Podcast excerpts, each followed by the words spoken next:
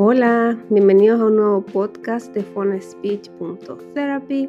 Mi nombre es Nicole Cruz, soy fonoaudióloga de Chile y este es el episodio 3 de la temporada 2.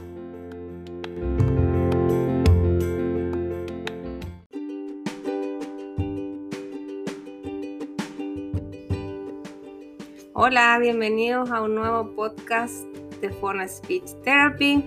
Hoy día tengo el agrado de estar con la fonoaudióloga Patricia Bahamondes Morales, más conocida en Instagram como Fonaudiología Interactiva. muchas gracias Patricia por estar conmigo hoy día en este podcast. No, muchas gracias a ti por la invitación. sí, por supuesto. Hoy día nos vamos a ir moviendo en, varias preguntas, pero eh, bueno, no sé si has escuchado alguno de los podcasts, pero siempre la primera pregunta ¿Sí? o sea, ya sabes, ya sabes cuál es la primera. Eh, a ver, depende, porque escuché dos y los dos fueron distintos. Eh, escuché el de la Dani, de Mil Palabras, ¿Ya? que eh, le preguntaba que cómo llegó a fonoaudiología. Sí. Y conocí el del Nico también, que al Nico le preguntaste como algo más personal, así como cuéntame algo de tu vida íntima o algo. sí. Pero es fono. no, pero la primera es, eh, ¿por qué quisiste ser fono? Uy, es una pregunta súper como difícil de responder, porque en verdad yo no quería ser fono. ¿No? Esa es la realidad. ¿Cuál era tu primera opción? Hasta mira, yo salí de cuarto medio y no sabía qué hacer. No cachaba en realidad por dónde iba la micro y me fue súper mal en la PSU, que es la prueba de selección para poder ingresar a la universidad. Y, pero tenía muy buenas notas, entonces como que ahí los puntajes más o menos me daban bien, pero no sabía qué quería y tenía pero todas mis prioridades como súper extrañas, porque tenía eh, enfermería por un lado, tenía tecnología médica, tenía educación diferencial y tenía música con dirección coral, porque yo estudié acá en Talca en un liceo artístico.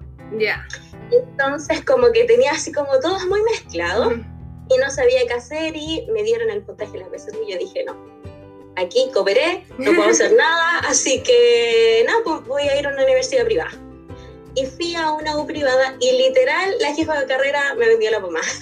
El buen chileno fue eso. Claro, privado. Sí, no, pero como que en realidad la forma en la que me lo dijo sí me logró como cautiva. Que en verdad como yo no tenía muy buena orientación, qué es lo que quería hacer, si quería salud, quería educación, eh, si me gustaban los niños adultos, en verdad no sabía, iba a ir explorando como en el camino eh, me dijo como que esta era una carrera que tenía esa, como esa gran ventaja, que puedes trabajar con niños, con adultos, puedes trabajar con niños muy chiquititos, con niños un poco más grandes, salud, educación, también tenía un poco como de arte, el área de la música, de voz. Entonces como que mezclaba, entre comillas, un poco todo lo que me gustaba. Así que yo dije, bueno, ya, eh, me, me gustó la carrera, me convenció y me matriculé. Y luego, gracias a mi ahora esposo, en ese entonces mi bololo, eh, me dijo, pero Pati, postula igual a una universidad pública, postula, postula, postula, así, no pierdes nada. Y ya, pues postulé, y resulta que quedé, quedé en el número 11. Wow. Y yo no lo creía. Por las notas, fue netamente por las, notas del colegio. Y ahí me subió mucho, mucho el puntaje, entre la Universidad de Talca y ahí estudié los cinco años. ¿Cuándo egresaste? Yo egresé el año 2019, ahí salí de la U, pero el título se demoró igual, su resto, y me llegó como en febrero, más o menos, febrero del año pasado, 2020. Ah, bueno, por lo menos te llegó justo antes de la pandemia. Sí, que eso fue, pues me llegó justo antes de la pandemia, uno ya estaba ahí haciendo planes y luego llegó esta pandemia, pero que trajo cosas buenas y malas dentro de todo. Sí, sí. ¿Y el Instagram te lo hiciste antes de egresar o después? No, después. Después porque en realidad yo estaba como súper frustrada porque la U yo siempre fui, la, eh, fui como la típica chiquilla como bien motivada, como proactiva, participaba en voluntariados, como que me gustaba estar en esta actividad, eh, organizar aniversarios, como toda esa onda. Y resulta que yo decía, pucha, yo soy súper proactiva, igual soy estudiosa y no encontraba trabajo, pasaban los meses y no encontré trabajo. Y resulta que eh, no sabía qué hacer, eh, pasé igual como por un momento como emocional fuerte en ese sentido. Eh, llegó la pandemia, nosotros estábamos en Santiago con, con mi esposo, porque él trabajaba allá. Entonces nos tuvimos que volver aquí a Talca porque él se quedó sin trabajo. Yo fui a ah. ver si es que se abrían las puertas allá, claramente no ocurrió y nos tuvimos que devolver a Talca porque acá donde vivían nuestros papás. Entonces nos tuvimos que regresar y en todo este tránsito así como mal que no sabía qué hacer, eh, a él se le ocurre la idea de que abra un canal de YouTube. Ya. O mira, ahora con toda esta opción de la pandemia, eh, ese, eh, quizás sería buena idea que tú hicieras unos videos y mostraras como el trabajo que tú puedes hacer. Y él es ingeniero en sonido, cacha muy bien este tema de los videos y todo, y yo cero, o sea, en ese entonces no sabía nada de edición.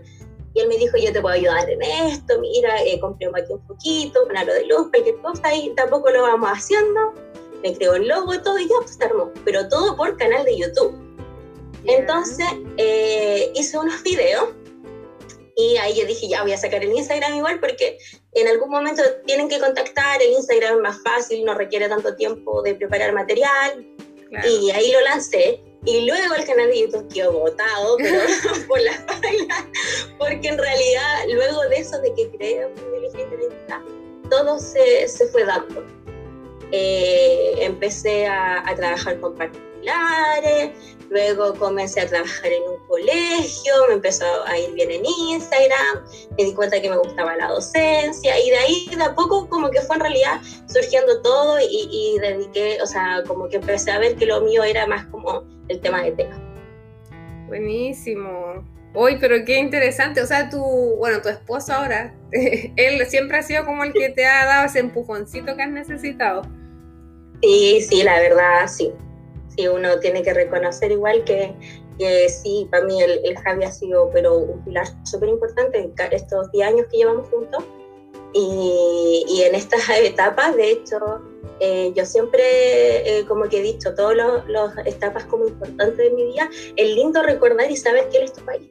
En, en, cada cosa, de, de, cuando salí del colegio, cuando entré a la U, cuando salí de la U, eh, cuando me fui al extranjero, como que cada etapa ha estado él y es súper bonito como recordarlo. Sí, sí, qué lindo. ¿Y mm, por qué decidiste niño? ¿Te gustó al principio o se te dio? ¿Cómo fue? O sea, siempre me, yo sentí como que me llevo bien con los niños. No sé si ellos sintieran lo mismo no, pero yo siento que, que me llevaba bien. Pero cuando estaba en la U, como en tercero más o menos, yo pensé que me iba a dedicar a adultos como adulto mayor. Porque hay un profe, pero que me cae muy bien. Teníamos una muy buena relación, me encantaba su, asignatura. Y yo hacía voluntariados en un centro de adulto mayor, en un LA. Y íbamos todos los años, desde yo como la parte artística, íbamos y teníamos como una banda de fono, por decirlo de alguna manera, improvisábamos cada año, así como ya, un compañero tocaba el teclado, otro tocaba guitarra, otro violín, eh, yo con el ukelele cantábamos y íbamos una tarde, así como un momento de recreación a los adultos mayores, compartíamos un momento, también hacíamos actividades de estimulación, entonces como que me gustaba mucho eso. Y pensaba que iba, iba por ahí el área, pero no, pues, resulta que después tomé el ramo que era lenguaje niños 2, que era así como trastornos del desarrollo, en el desarrollo, y de ahí como que me empezó a enganchar me empezó a enganchar me empezó a gustar niños, eh, muy bueno de mi universidad, que yo tuve prácticas desde primero. Buenísimo. Entonces yo ya desde primero había interactuado con niños, con adultos, ya sabía desde que entré que no me gustaba audio.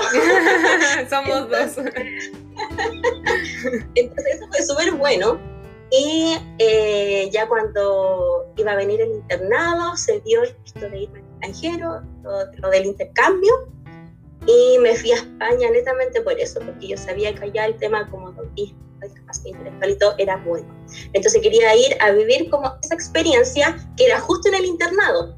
Entonces él iba a vivir como en su máximo esplendor, porque en realidad no iba a estudiar un ramo, encerrarme en una U, sino que también iba a poder practicar.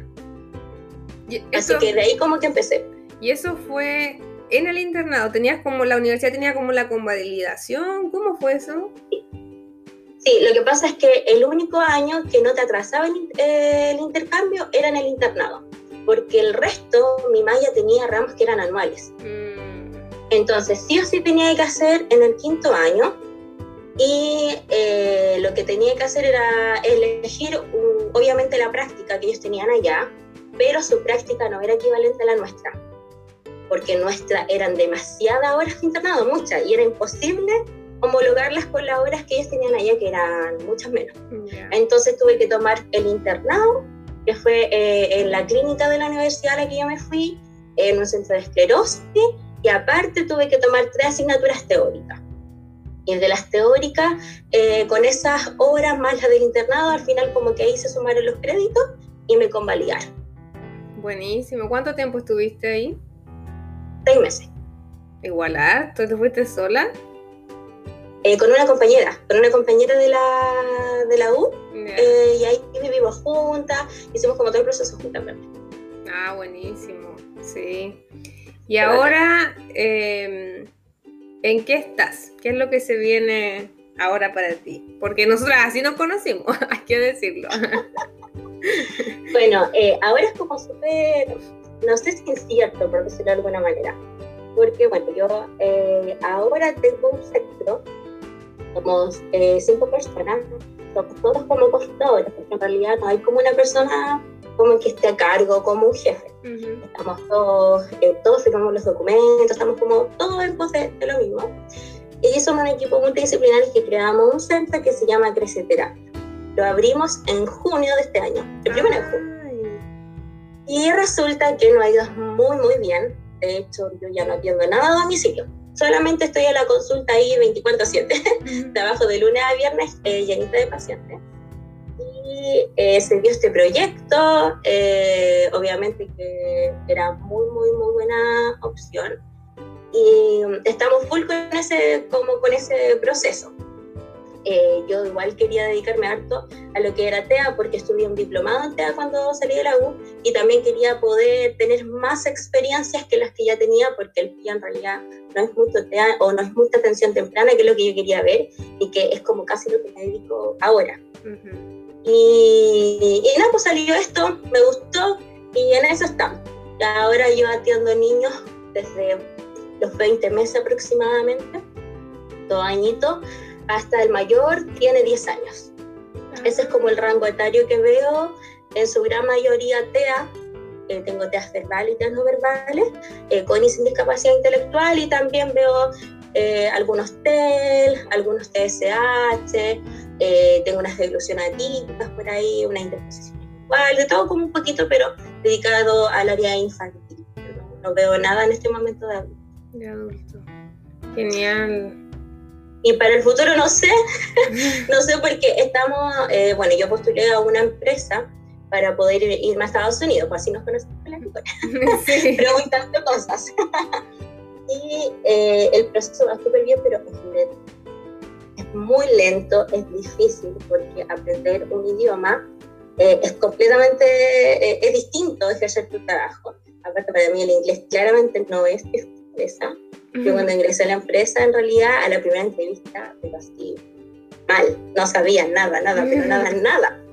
Obviamente que he mejorado mi inglés eh, por estudio personal y también por un cierto soporte de la empresa, eh, pero ahí vamos. Hay que esperar, ver, la documentación ya está, ya aceptaron mi, mi, licencia temporal, pero tenemos que esperar a, que, a ver qué, qué pasa con este proceso, ver el tema del visado y todo como la documentación que viene más adelante. Así que por ahora estoy como bien definido en el centro, al menos por este año, y ya desde el próximo año hay que ver qué sorpresa nos trae el futuro. Ah, ya, ah, ya, pero sigues en ese proceso. Yo cuando me empezaste a hablar del centro y dije, oh, no le había preguntado. no, no, sigo, sigo con esto. Pero obviamente que también eh, con el centro de acá, o sea, conozco súper joven, pienso salir hace dos años, eh, hace un año y medio en realidad, y tener la opción de poder tener centro que sea como propio, comprar cada cosita, te juro que cada cosa que tiene está en mi sala, desde la alfombra, la pelota, el, cada juguete, fue como un esfuerzo, un chanchito que a uno le fue ahí metiendo platita para comprar cosas. Y, y, hay harto cariño y harta inversión también colocada en ese proyecto. Sí, Así que hay que disfrutar lo máximo este año que se pueda. Y el próximo año tendremos que, que decidir y ver qué, qué, qué hacemos ahí. ¿Qué sale? Sí. ¿Y cómo empezaste a descubrir el tema que te gusta enseñar? Eso también fue muy chistoso. Porque cuando yo me hice la cuenta en Instagram fue como el boom de las cuentas en Instagram. O sea, fue cuando todo el mundo se empezó a crear eh, las cuentas. Y dentro de eso yo tenía varios compañeros que también se hicieron su cuenta, compañeros de la U. Y resulta que vi que unos colegas, eh, compañeros, estaban haciendo un webinar, pero que era de un área muy distinta, era como de declusión o algo así. Y ya pues yo participé bien y todo, y como que me gustó esta metodología.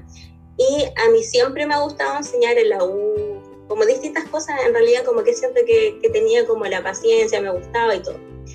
Y eh, una amiga me dijo, oye, ¿por qué tú no haces lo mismo? Yo como, no, ¿qué voy a enseñar yo?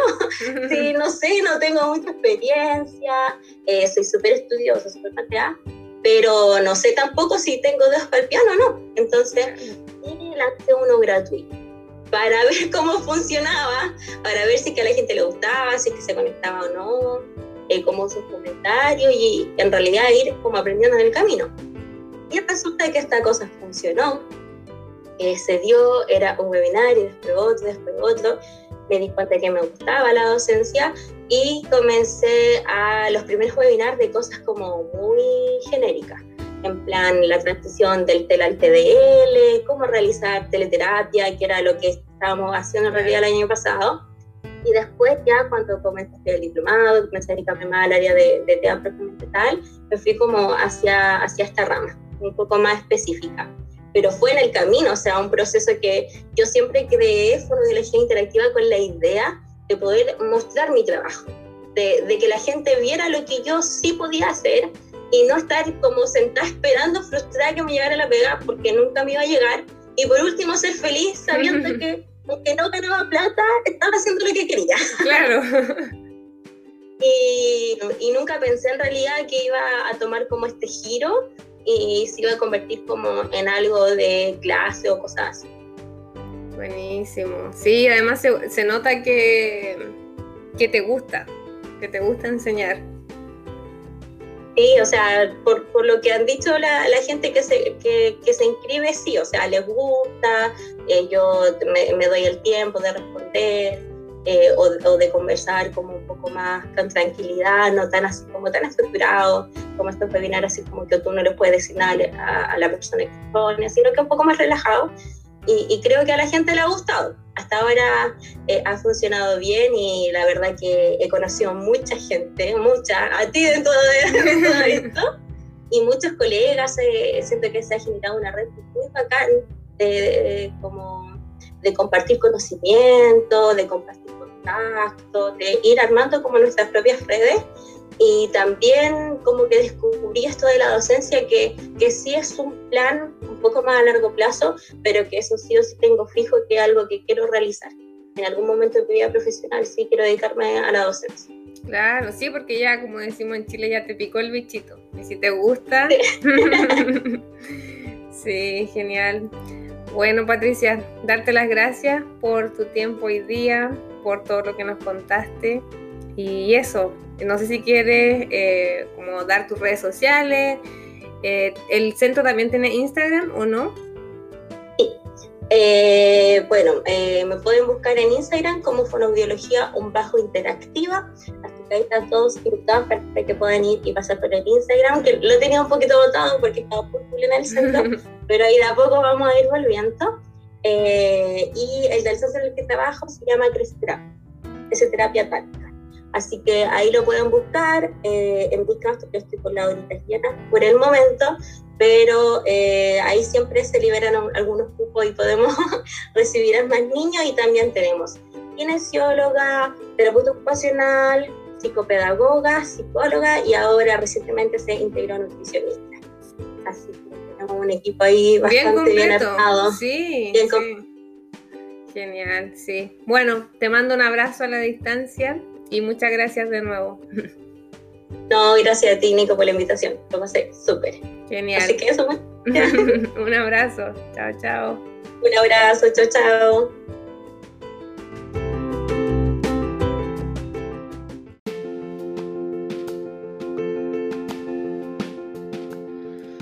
Muchas gracias a todos quienes se quedaron escuchando este episodio número 3 junto a la fonoaudióloga Patricia Bahamondes, más conocida como Fonoaudiología Interactiva en Instagram. Estén atentos porque tengo grabado muchos podcasts, así que los iré publicando a medida que vaya pasando este semestre. Les mando un abrazo. Chao, chao.